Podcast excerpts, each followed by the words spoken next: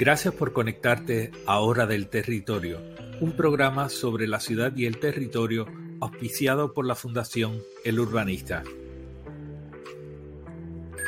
La Fundación El Urbanista es una corporación sin fines de lucro que tiene el propósito de desarrollar programas educativos en las áreas de planificación, ambiente, urbanismo y ordenación del territorio. La realización de este programa es posible gracias a la aportación de personas como tú.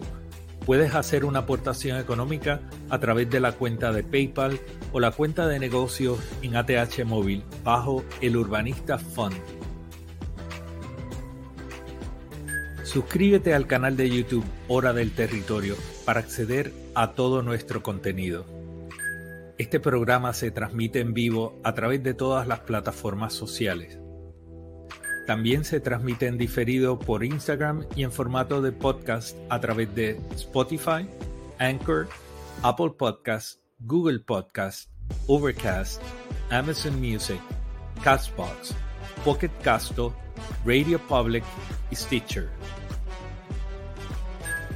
Recuerda darle me gusta, comenta y comparte para que otros puedan acceder al contenido.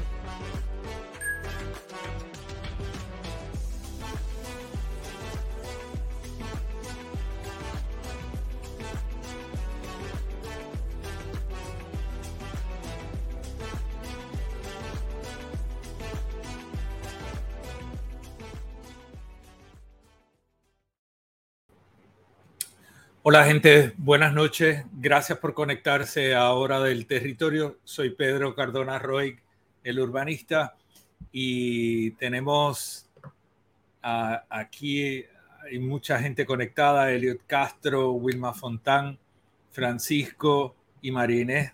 Están por ahí, Heriberto, saludos, saludos a todos y todas.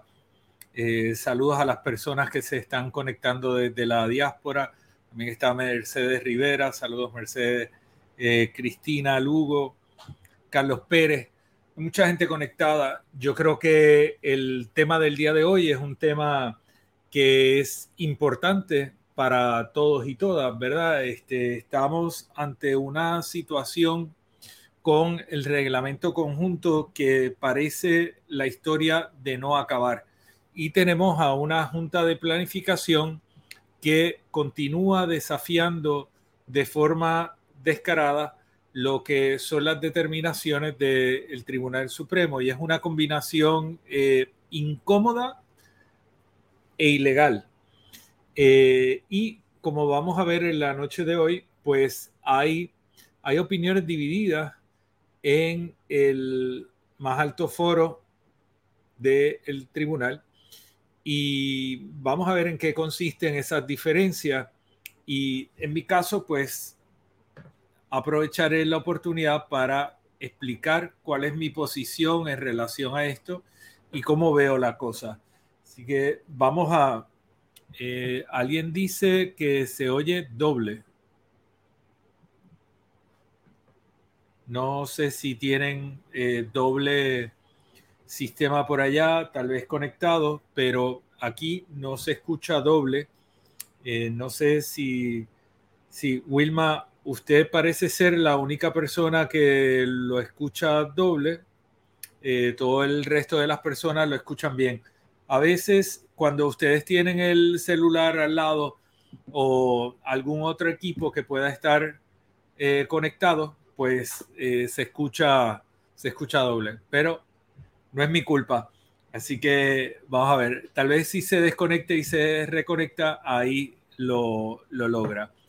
Eh, bueno, déjame ver una cosa, a ver si logro poner la presentación que necesito aquí al lado. Sí. Miren, hoy vamos a hablar de, de dos temas principales. Vamos a hablar del caso de la determinación del Tribunal Supremo en cuanto al reglamento conjunto y lo más reciente que sucedió en la tarde de ayer, el comunicado que emitió el presidente de la Junta de Planificación, Julio Lazuz, y vamos a hablar del caso de Mar Chiquita, porque ha habido mucha especulación y confusión en relación a ese tema y como ha pasado el tiempo, pues es necesario retomarlo. Recuerden que en el año 2019 fue la primera ocasión, en noviembre de 2019, donde yo hablé de este asunto, pero hablé a través de la cuenta de Pedro Manuel Cardona Roy. Eh, y en el año 2020 también hay una grabación de mis expresiones en relación a el caso de Mar Chiquita. Eh, en esa ocasión, porque había un proyecto de ley que estaba promovido por Tomás Rivera Chats y eh, Rodríguez Aguiló, eh, y que tenía unas condiciones muy particulares que vamos a hablar más adelante sobre ella. y sí, como dice Canelo, importante, Wilma, que vuelvas a conectarte. Bueno, en la noche de ayer se publica, como adelanté esta tarde, se publica esta, este tweet, eh, fue la primera vez que yo lo vi, un tweet de Noticel, diciendo que Julio Lasus eh, celebraba la eh, decisión del Tribunal Supremo que garantiza la continuidad de los procesos de permiso y otros trámites indispensables en el contexto de la reconstrucción y recuperación económica de Puerto Rico. Eso es lo que dice Julio Lazus. Y es bien importante porque en esta expresión el periódico Noticel está dando una impresión de que aquí hay una especie de acuerdo y hay una condición eh, favorecedora para la Junta de Planificación ante la determinación del más alto foro.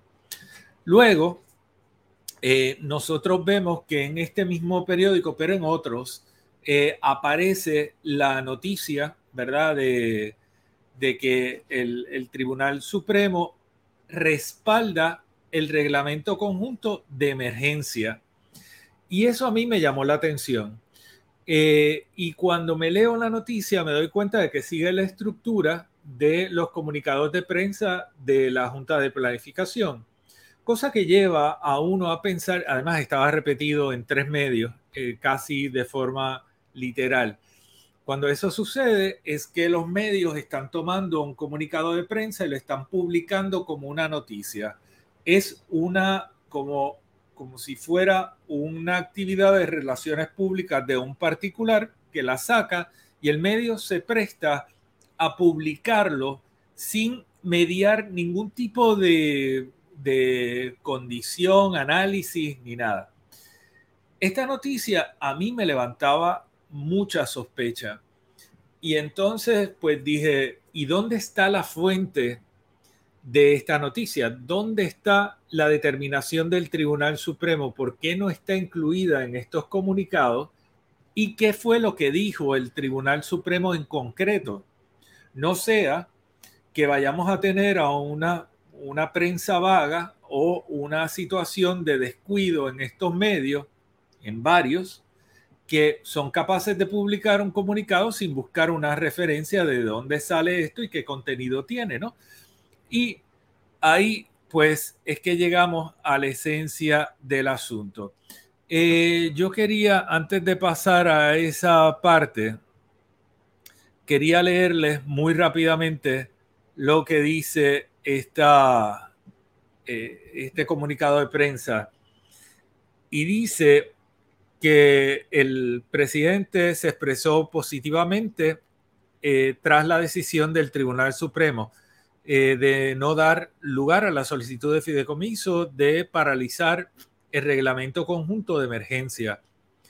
El alto foro, y esto es una cita, ha evitado inmiscuirse en una decisión de política pública que busca dar certeza a múltiples procesos de la actividad social y económica de Puerto Rico. Y como ustedes saben, eh, es mi opinión y la he defendido en todos los foros, que aquí lo que la desestabilización la ha provocado la Junta de Planificación al insistir en utilizar un instrumento nulo eh, y luego desafiar lo que es la determinación del Tribunal Supremo. El efecto inmediato de esta decisión del Tribunal Supremo debe ser disipar las dudas sobre la validez del reglamento conjunto de emergencia, cosa que es intentar llamar a engaño a la ciudadanía con estas expresiones del presidente de la Junta de Planificación. Y eso pues eh, me parecía algo bastante, bastante problemático. Yendo a la determinación como tal del Tribunal Supremo, les aclaro a ustedes que en este caso en particular lo que estaba planteando eh, una, la, parte que solicita al tribunal intervención, que es la entidad conocida como el Fideicomiso de Conservación y para la Naturaleza. Esta entidad había llevado un foro y había prevalecido en, todos los, en todas las instancias cuando solicitó la nulidad del reglamento conjunto.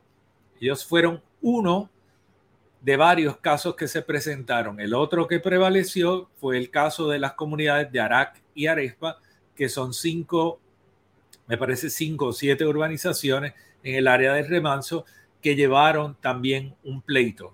Y ellos prevalecieron y se declaró que el, el reglamento de 2020 era nulo. La determinación del tribunal en este caso fue que la solicitud que presentó el Fideicomiso de Conservación, que era de una solicitud de auxilio de jurisdicción y solicitud de orden para mostrar causa, que era para que se le pidiera a la Junta de Planificación que explicara cómo justificaba el que eh, no, no iba a acoger la determinación del tribunal en cuanto a la nulidad del reglamento de 2020 y la determinación de que se tenía que usar el reglamento de 2010 y ellos decidieron utilizar un reglamento de emergencia eh, distinto. Y vamos a ver qué, qué, implicaciones tiene eso. En esta determinación, y por eso es que es importante que la prensa no sea descuidada, como lo fueron estos que publicaron el comunicado de prensa, porque es en la lectura de esta determinación que uno puede entender los parámetros y puede eh, juzgar lo que ha dicho Julio Lasus en su justa perspectiva. Y entre las cosas que se presentan aquí es que hay dos jueces que se oponen a la determinación. Esto no fue una determinación unánime. El juez eh, Ángel Colón Pérez y el juez eh, Luis Estrella Martínez fueron disidentes. Eh, el juez Ángel Colón lo que hace es que cuando va a tomarse el acuerdo, presenta la siguiente cita y dice, previo a haber denegado la moción en auxilio de jurisdicción y solicitud de orden para mostrar causa presentada en el caso de referencia, y pone en negrita, dice, estando ante un escenario donde se pudiese estar desacatando una orden de este tribunal, cierra la parte que está en énfasis, le hubiésemos concedido un breve término a la Junta de Planificación del Estado Libre Asociado de Puerto Rico para que reaccionase a los serios planteamientos que trajo ante nuestra consideración el Fideicomiso de Conservación de Puerto Rico y para la naturaleza sobre la no validez del reglamento conjunto. Y citan su nombre largo, etcétera, en el caso de la opinión emitida eh, por el Tribunal Supremo en Martínez Fernández versus OCPE, el caso que hemos discutido aquí anteriormente. Un dictamen que, como sabemos, es de aplicación general. Lo anterior apremia, puesto que lo esgrimido por el Fideicomiso de Conservación de Puerto Rico a todas luces parece ser cierto. O sea, ellos ya han evaluado esta situación y dice Ángel Colón que aquí hay una apariencia de un posible desacato y además que aquí hay un asunto que al planteamiento que le han hecho al tribunal le parece al juez que es un asunto serio y cierto. Eh, de nuevo, el tribunal decide un no al lugar aquí y de eso no hay duda, pero lo que dicen estos jueces es fundamental. El caso de juez Luis Estrella, y voy a hacer aquí un, un pequeño aparte, ¿verdad? Porque yo creo que es fundamental que nosotros, que yo pueda compartir con ustedes lo que es mi impresión del juez Luis Estrella Martínez. Eh, yo sigo bastante los temas que tienen que ver con ordenación territorial, urbanismo, planificación y las determinaciones del Tribunal Supremo en relación a estos asuntos. Y el juez Luis Estrella Martínez es una de las personas más sólidas y más contundentes, más que más trabaja sus opiniones y, es una persona que yo no cuestiono su seriedad ni su capacidad. Eh, siempre me ha parecido muy interesante leer lo que, lo que tiene que escribir, incluso cuando no estoy de acuerdo con la determinación a la que ha llegado, pero siempre está fundamentada y en ocasiones, pues uno se da cuenta de que hay aspectos que él está tomando en cuenta y que uno no toma en cuenta eh, y obviamente, pues él es el experto en derecho, por eso es que es juez y, y él lo demuestra. Así que es una persona que, que merece, en mi caso, pues la más alta eh, estima y respeto por, su, por sus méritos y sus capacidades. Pero dice lo siguiente, y les voy a, les voy a leer esto. No sé si esto me permite que ustedes lo puedan ver un poco más grande, eh, un poquito. Abran las pantallas para que puedan, para que puedan ver esto. Eh, de nuevo, al igual que el, y las personas que no están acostumbradas a leer estos documentos, eh, pues lo hago por ustedes. Las personas que están acostumbradas les pido excusas por, por ser un poquito repetitivo en cuanto a algo que ustedes conocen, pero cuando hay una opinión disidente, el juez le habla al resto del tribunal y al pueblo de Puerto Rico. Y eso es lo que están haciendo el eh, juez eh, que, mencioné antes y también el, juez Estrella.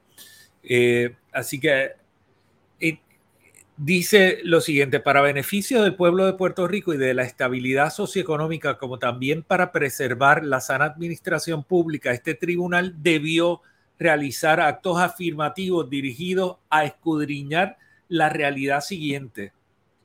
Y dos puntos. Dice, la Junta de Planificación de Puerto Rico ha utilizado un mecanismo excepcional, inaplicable, para obviar los requerimientos de promulgación de un reglamento con el fin evidente de evadir la nulidad de una reglamentación que fue invalidada por este foro, precisamente por no observar los requerimientos de promulgación que hoy pretende eludir. O sea, engañó al pueblo de Puerto Rico la Junta de Planificación en el pasado y en este acto también la está engañando. ¿Y por qué? Porque es que, miren, para, para un reglamento de emergencia, primero tiene que haber una emergencia para que pueda utilizarse. Y aquí es bien cuestionable que exista una emergencia. Pero la otra condición que tiene que existir para que se pueda adoptar un reglamento de emergencia es que tiene que haber un reglamento redactado que atienda esa emergencia y entonces se adopta con un trámite acelerado y luego se tiene que cumplir con el proceso para adoptarlo en propiedad. Eso no fue lo que pasó aquí. Aquí lo que hicieron fue un copy-paste del reglamento que había sido declarado nulo y utilizando la excusa de que había una emergencia, entonces aplicaron ese reglamento. No tienen la intención de eventualmente adoptarlo en propiedad lo que van a hacer es sustituirlo por el reglamento nuevo que supuestamente lo van a tener en cuatro semanas. Así que han violentado hasta una de las cláusulas que establece la ley LPAU de cuál es el procedimiento que se debe seguir cuando existe un reglamento de emergencia.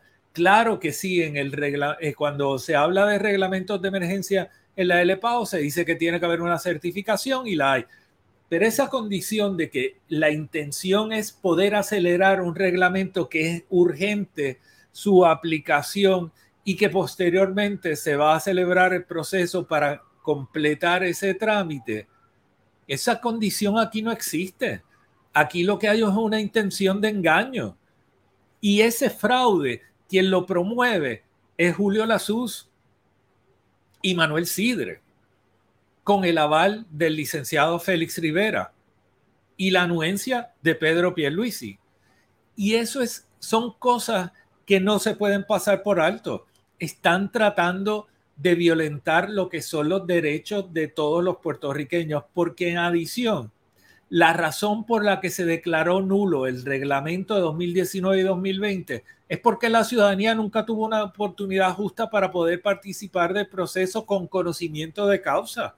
Y eso es una condición que cuando existe, ya ese reglamento se tiene que invalidar.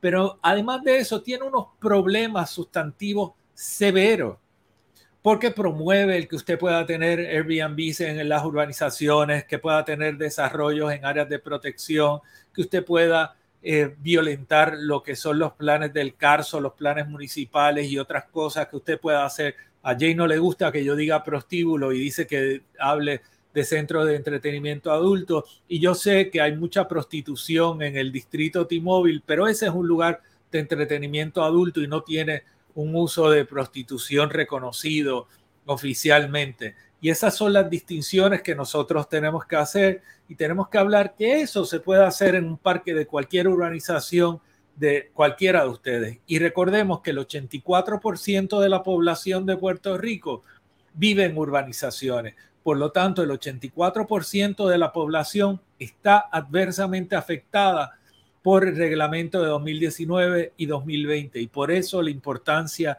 de discutir estos asuntos y de que ustedes lo conozcan para que puedan defender su derecho de, sorprendentemente, del Estado, quien es quien está violentando los derechos de todos y todas.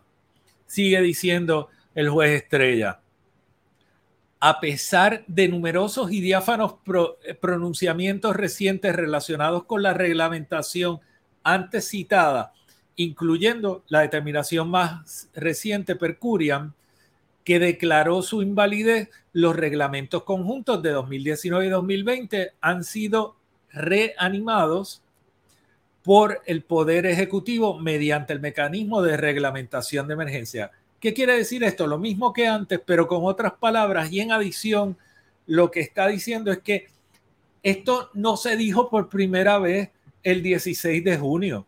Esto se dijo en el 2021. Lo que pasa es que hemos tenido a una agencia temeraria y contumaz que ha decidido defraudar al pueblo de Puerto Rico y eh, ir en, desacato contra el Tribunal Supremo, violentando las órdenes y creando un choque entre poderes con estos actos de esa agencia. Y, les aclaro, porque ya alguien cometió la estupidez de decir que yo tenía algo, eh, una rencilla personal con Julio Lazuz. No tengo ningún ninguna animosidad hacia esta persona.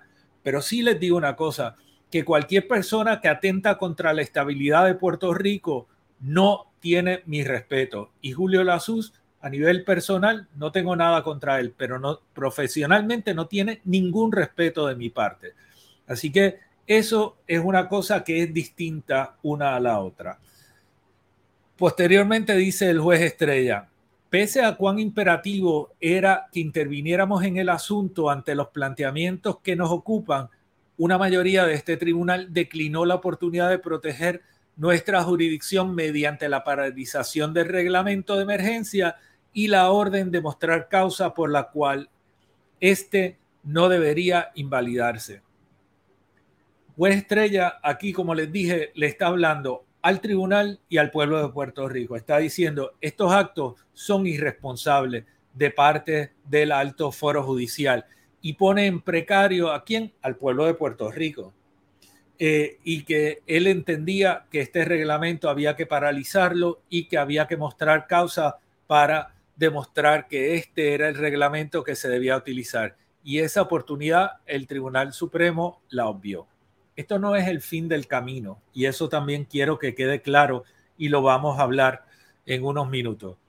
Por consiguiente, existiendo capacidad jurisdiccional para ello y ante las repercusiones sobre el interés público de los actos recientes del Poder Ejecutivo, este tribunal debió actuar en acorde con lo solicitado y reafirmar el alcance de nuestro dictamen sobre el asunto, en particular porque éste se vería lacerado y menguado ante la pretensión del Poder Ejecutivo de no aplicar la reglamentación que este tribunal pautó unánimemente y peor aún, mediante el uso de un mecanismo inaplicable, que el mecanismo inaplicable es el de la emergencia. Y aquí, importante, yo creo que el juez Estrella está reconociendo que aquí hay un choque entre los poderes, lo que yo les vengo diciendo desde eh, pocos días después de la, determinación que fuera comunicada eh, y, para mí eso, eso es una de las cosas más importantes aquí. Eh, nos afecta la democracia estos actos de Julio Lasuz y el gobernador Pierluisi. Y aquí se citan una serie de casos y aquí vamos a uno de los puntos que para mí es fundamental. Y lo mencioné antes. Ahora bien, aún aceptando que las circunstancias crearon una situación de emergencia tan severa que la aprobación inmediata del reglamento era apremiante, la propia disposición en la que se fundamenta el uso de esta facultad por parte del Poder Ejecutivo indica que el reglamento adoptado de forma inmediata tiene que ser el mismo que eventualmente debe instaurarse mediante el procedimiento ordinario. Usted no puede presentar ahora un reglamento de emergencia para darle vida al reglamento nulo que el tribunal eh, declaró que había que utilizar otro. Eh, y, si usted no va a utilizar ese reglamento, y es que no lo va a utilizar. Entonces, aquí hay una intención clara de fraude y engaño al pueblo de Puerto Rico. Vamos por aquí sé que hay mucha gente escribiendo, pero eh, me concentro aquí un momento y ahora, ahora les leo y les escucho. Aquí, fíjense que esto es importante porque hasta le puso énfasis de ponerlo en negrita y dice, los actos que hoy impugnan la recurrida no solo burla la autoridad interpretativa y adjudicativa de este tribunal, sino que también obran en oposición directa a los fines y requerimientos de la propia normativa de la que han hecho uso. O sea, este acto va en contra del propio reglamento que ha promulgado la, Junta de Planificación y lo que utilizó como excusa para, para, para justificar la redacción y la adopción de ese reglamento y concluye al final diciendo estas dos cosas. El efecto infortuno, infortunado de tal inacción es la continuación del curso de acción incorrecto que ha adoptado el Estado y la Junta de Planificación. O sea, Pedro Pierluisi, Manuel Sidre, Julio Lasuz, por estar en desacuerdo con la, con la perpetuación de tal conducta y de que este tribunal no provea los remedios necesarios que garanticen la efectividad de sus dictámenes frente al Poder Ejecutivo con el fin de evitar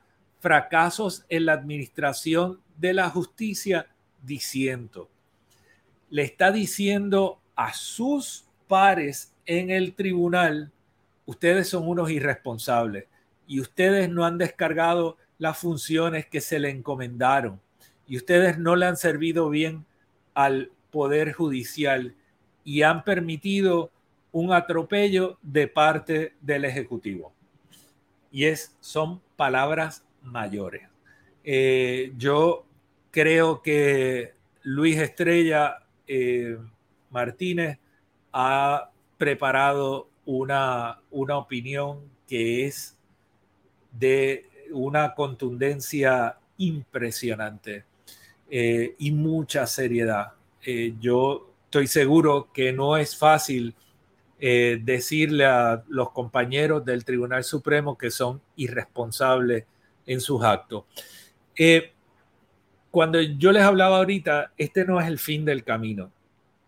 Yo creo que la, la presentación del recurso ante el Tribunal Supremo, un recurso para detener la aplicación del reglamento conjunto, eh, según las conversaciones que yo he tenido con varios abogados, ellos piensan que eso es una determinación que la debió haber cogido el Tribunal Supremo por la importancia de este caso y ante la repetición de actos de la Junta de Planificación, pero de uso y costumbre es algo que se ve en el Tribunal de Apelaciones o en el Tribunal de Primera Instancia. Eh, por lo tanto, entienden que eh, tal vez esto, este recurso o con toda probabilidad este recurso se puede presentar en uno de esos foros para solicitar que se detenga el uso de esto y se señale la ilegalidad en la adopción del reglamento de emergencia bajo las excusas que utilizó Julio Lasus y su junta de planificación. Eh, vamos a ver qué pasa en los próximos días. Les prometo que estaremos hablando de este asunto pero les quería hablar también del caso de Mar Chiquita, porque aquí hay varios temas y esto se ha quedado un poquito en el aire. Eh,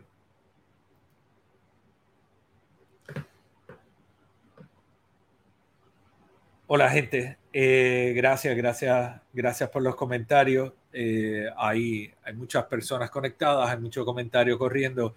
Les agradezco que por favor compartan esta información.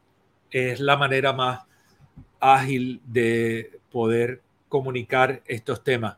Eh, en el caso de Mar Chiquita, en estos días ha estado una controversia eh, sobre una carta que envió el planificador Julio Lasus a varios municipios donde les decía que les concede 30 días para que expresen si tienen o no objeción a la adopción de los planes de distintas reservas, entre ellos el de Mar Chiquita, y le escriben al alcalde de Manatí, alcalde del Partido Nuevo Progresista, quien ha estado encaminando lo que es un proceso para la adquisición de Mar Chiquita de los herederos de Israel Copel eh, quien es el dueño, era el dueño de la finca donde ubica Mar Chiquita.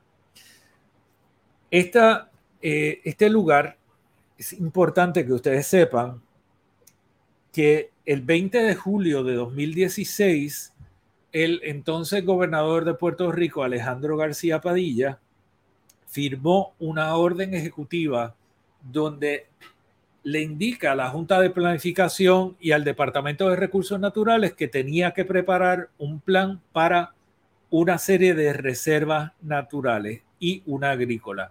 Y entre ellas estaba Mar Chiquita. El 18 de noviembre del año 2016 se celebró la vista pública del el plan especial para Mar Chiquita. El 27 de diciembre habiendo transcurrido más de 30 días, que es lo que requiere el reglamento, el gobernador Alejandro García Padilla firma el plan de Mar Chiquita y lo envía al Departamento de Estado. Y ese trámite se dio y se completó. Y ese trámite concluyó con la aprobación del el plan de Mar Chiquita. Ahora, ahí ha habido siempre unas serias presiones políticas. Aquí ustedes pueden ver un artículo de eh, Microjuris, que es eh, un, eh, un, foro que maneja, entre otras cosas, comunicaciones, pero es un repositorio de leyes e información orientada hacia los abogados de Puerto Rico. El 27 de diciembre de 2016, el día en que se había firmado el plan por el gobernador, ellos hacen una reseña de ese hecho. Cuando llega María Gordillo y Ricardo Rosselló a Ricardo Rosselló a la gobernación, María Gordillo a la presidencia de la Junta de Planificación en el año 2017, deciden mediante una resolución derogar todas estas reservas y alegaban que hubo error en el trámite y por lo tanto ellos lo derogaban. Y eh, esa determinación de la Junta de Planificación se llevó a todos los foros judiciales que había que llevarla, hasta que llegó al Tribunal Supremo. Y en el Tribunal Supremo, ellos declararon que esas reservas nunca habían dejado de existir. Y esto es la noticia que publica el Nuevo Día un 29 de junio, no, perdóname, esto, la noticia es del 17 de noviembre de 2019. Y aquí lo que dicen es que luego de evaluar este asunto, el Tribunal Supremo llegó a la determinación de que estas reservas nunca habían dejado de existir.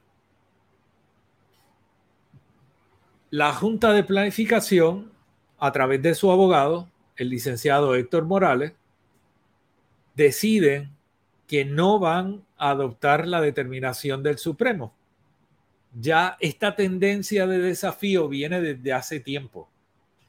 Y nunca colgaron en la página de internet de la agencia estas, eh, estas reservas.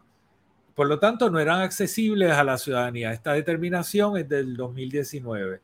Y en el año 2021, cuando entra Pedro Pierluisi ante la presión de personas como Bianca Groló y otros periodistas que estuvieron insistiendo en el asunto e increparon al gobernador a tal punto que cuando él llegó a la reinauguración del Parque de las Cavernas del río Camuy, lo enfrentaron y él tuvo que al día siguiente sacar un, una orden administrativa indicándole a la Junta de Planificación que tenía que hacer disponibles estas reservas.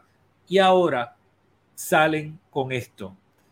Pero en el interín no podemos olvidar lo que fueron las gestiones que se dieron en el año 2020 por Tomás Rivera Schatz y Rodríguez Aguiló, quienes pretendían traspasar toda la responsabilidad de ordenar este lugar que ya era designado como reserva a el municipio de Maratí, con unas condiciones que ellos estaban imponiendo desde la legislatura. Le decían, este lugar tienes que poner residencial turístico. En este lugar tienes que poner desarrollo residencial de alto nivel y toda una serie de condiciones.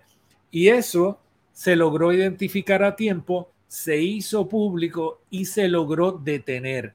Pero había la intención de parte de Tomás Rivera Schatz de, ante la determinación del Tribunal Supremo, tratar de violentarla y sacar un plan que atendiera lo que era el interés del proyecto de desarrollo de Israel Copel, que se le había visto eh, frustrado porque pretendía construir dentro de bienes de dominio público y dentro de toda la zona costanera en un área susceptible a marejada, inundación, con arena cementicias, especies protegidas, todo un hábitat natural de alto valor ahí era donde él pretendía construir esto y Tomás Rivera Schatz y Rodríguez Aguiló pretendían viabilizar que ese desarrollo se pudiera hacer vía legislación en un acto sin precedentes que denunciamos en ese momento. Y esto es lo que está detrás de este caso.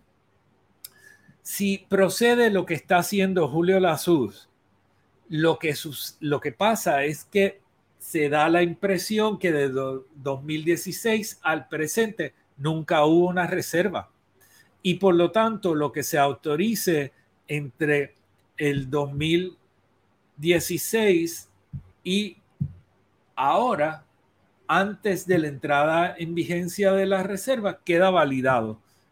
Y eso haría que todas estas áreas estuvieran vulnerables. El alcalde levantó bandera en esta ocasión porque él estaba en el medio de la negociación de la adquisición de este predio y los actos de Julio Lazus lo que han hecho es elevar el precio de negociación y la, parte de los herederos de Copel eh, se alega que han tenido la intención de subir los precios de adquisición de esto, todo en detrimento de lo que es el, pueblo de Puerto Rico y, los activos que le deben pertenecer al pueblo de Puerto Rico.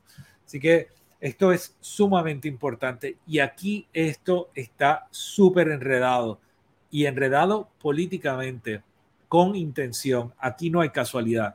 Esto es todo un asunto de encargo y por eso lo, quería traer en el día de hoy. Eh, de todas estas cosas, uno aprende y no necesariamente, ups,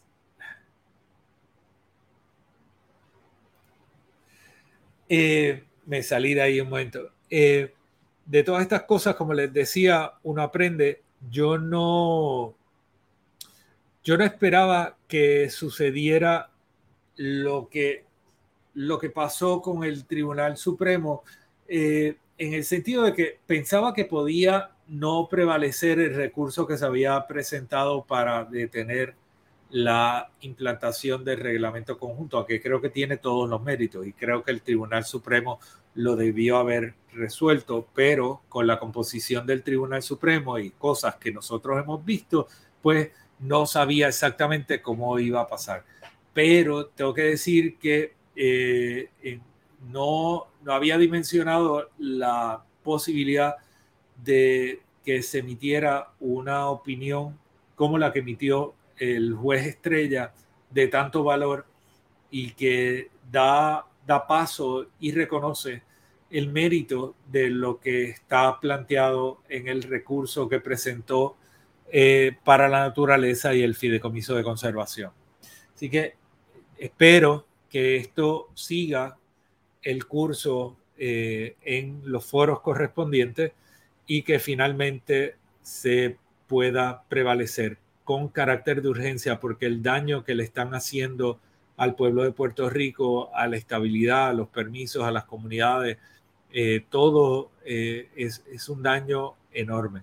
En el caso de Mar Chiquita, yo espero que esto también pues se aclare y se acabe de resolver.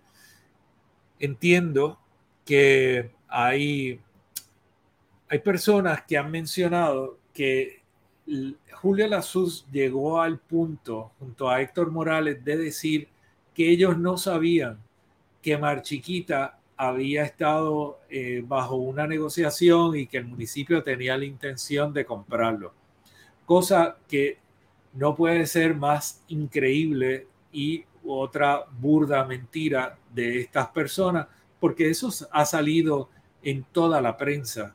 Por lo tanto, decir que tú eres presidente y director ejecutivo el otro y también director de la división legal y que tú no conoces que Marchiquita estaba en un proceso de adquisición es algo que nadie se lo puede creer. Nada, tenemos que estar pendientes a estos asuntos. Próximo 4 de julio vamos a celebrar la recuperación de las playas. Yo voy a estar en Playa Los Almendros en Rincón. Es súper importante que ustedes también vayan. Hay información en relación a Rincón. No quería mezclar muchos asuntos, pero súper importante. Presentaron un plano de parte del condominio Sol y Playa donde pretenden no remover todos los micropilotes, sino una parte de ellos y solamente aquellos que están vinculados a la construcción de la verja. Están tratando de engañar a, eh, todo, al tribunal y a la gente en cuanto a los pilotes que hincaron en el área donde pretendían construir la piscina. Y eso también es un engaño de parte del condominio Sol y Playa. Tenemos que estar muy pendientes a la persona que tiene a su cargo este asunto en el Departamento de Recursos Naturales porque algunos de sus actos recientes son muy cuestionables. Y el hecho de que estén aceptando el que se remueva una porción de los pilotes, eso no puede ser. Si se hizo todo de forma ilegal, todo tiene que ser removido. Y el daño que ocasionan esos pilotes allí es superior al daño que se puede causar removiéndolo. Eventualmente esos pilotes van a quedar expuestos si no se remueven ahora y están impidiendo el anidamiento de tortugas y lo que es el comportamiento natural de ese sector. Por lo tanto, este próximo 4 de julio vamos a celebrar la independencia de las playas en Sol y Playa, en Rincón, junto al campamento Carey y a todas las personas que se den cita. Todos los campamentos van a estar representados allí y el día 7 vamos a estar todos frente al Departamento de Recursos Naturales en una sola lucha, reclamando también al departamento que actúe como debe actuar, como esperamos de ellos. Así que gracias, gente, gracias por conectarse esta noche. Eh, y espero que tengan un buen fin de semana todos y todas. Así que me despido por acá. Buenas noches. Recuerda darle me gusta, comenta y comparte para que otros puedan acceder al contenido. Suscríbete al canal de YouTube Hora del Territorio para acceder a todo nuestro contenido. La realización de este programa es posible gracias a la aportación de personas como tú. Puedes hacer una aportación económica a través de la cuenta de PayPal o la cuenta de negocios en ATH Móvil bajo el Urbanista Fund